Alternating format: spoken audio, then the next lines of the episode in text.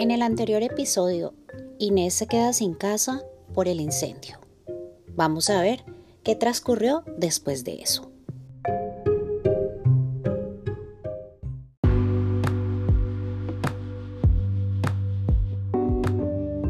Hola, gracias por estar aquí en Inmigrantes Historias Podcast. Hoy iniciaremos este episodio que se titula Fernando toma la decisión de irse del país.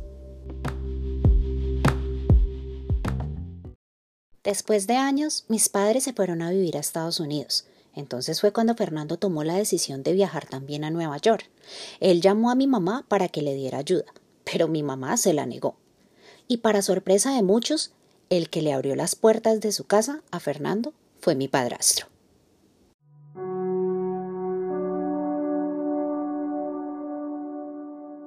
Fernando se radicó en Nueva York y respondía por nuestras cosas en Colombia. Así pasaron dos años, y entonces fue cuando llegamos a la decisión de que yo debía ir para que nos reuniéramos.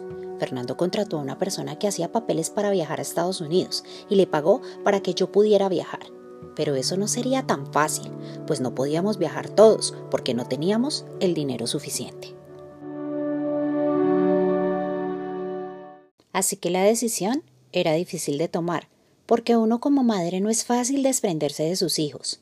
Mi hijo mayor en ese entonces ya tenía 17 años, el otro 15, el tercer hijo 13 y la niña 10 años. Las cosas se fueron dando y el viaje salió. Así que yo hablé con Fernando y le dije que estaba bien, que por el bien de nuestros hijos yo iría para ayudarle a trabajar para sacar la familia adelante.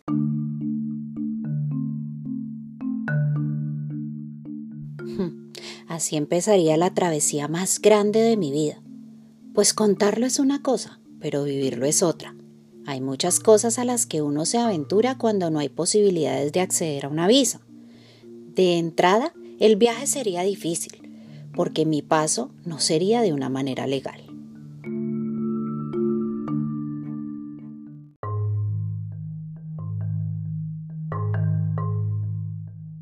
El día llegó. Viajé con una amiga que era muy aventurera y tranquila, fresca por la vida.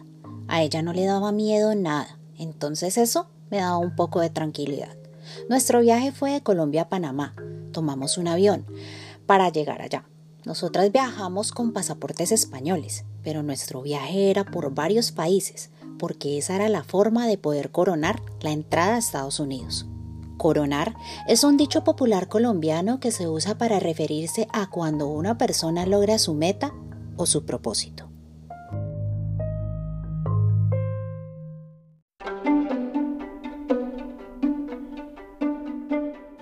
Inés continuó diciendo, de Panamá fuimos a Costa Rica, después fuimos a Honduras, Salvador y Guatemala, pero mi amiga fue interrogada en Guatemala. Ella me dijo que la esperara un poquito, pero que si no salía que me fuera. Yo no hice mi sello de pasaporte en Guatemala por estar esperándolo a ella.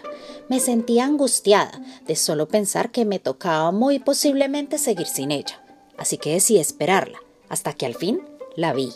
Y salí corriendo para el bus, pues nuestro transporte por Centroamérica fue todo por tierra, con gallinas y todo a bordo, lo que cayera. Nuestro destino final sería la ciudad de Juárez, México.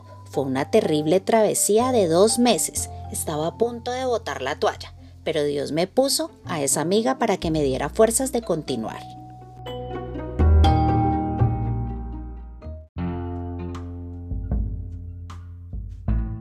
Gracias por estar aquí y recuerda, Eres el dueño y creador de tu propio mundo. Entonces, toma buenas decisiones. Besos. Hasta la próxima semana.